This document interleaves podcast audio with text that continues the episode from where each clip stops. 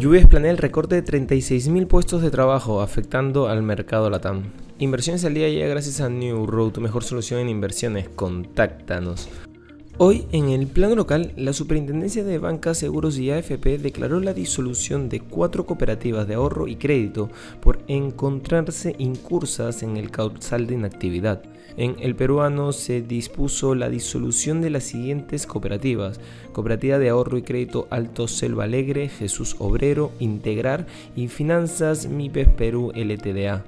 Por su parte, el tipo de cambio abre la semana estable en los 3,76 soles. En los mercados internacionales, los índices bursátiles estadounidenses abrirán la semana con altibajos debido al sorpresivo movimiento de la OPEP, que ha sembrado más dudas sobre la capacidad de la Reserva Federal para empezar a relajar la política monetaria en respuesta a la desaceleración económica.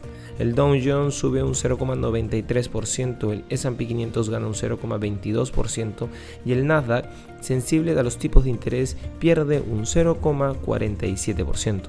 Entre los valores que probablemente centrarán la atención más tarde se encuentran el Daewoo Group, tras los informes que apuntan a una fusión con el propietario de la franquicia de lucha libre WWE y McDonald's, que al parecer anunciará despidos en todo su grupo esta semana.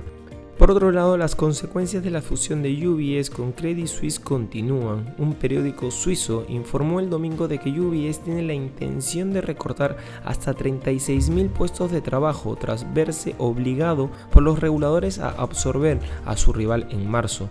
Lo más probable es que los recortes de empleo se concentren en la unidad de banca de inversión que Credit Suisse ya estaba reduciendo.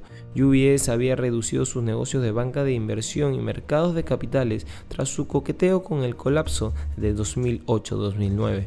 Y no queremos irnos sin mencionar que Apple se ha mantenido fuerte en medio de los problemas de la cadena de suministro, las interrupciones en la producción y la desaceleración de la demanda. Un analista de WebBash se muestra incluso optimista con el rendimiento del gigante tecnológico durante el primer trimestre y ha aumentado su precio objetivo para las acciones.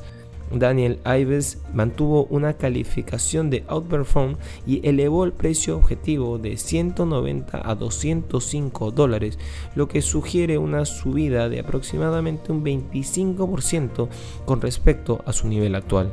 Estas han sido las noticias más importantes de hoy, lunes 3 de abril del 2023. Yo soy Eduardo Ballesteros, que tengas un feliz lunes.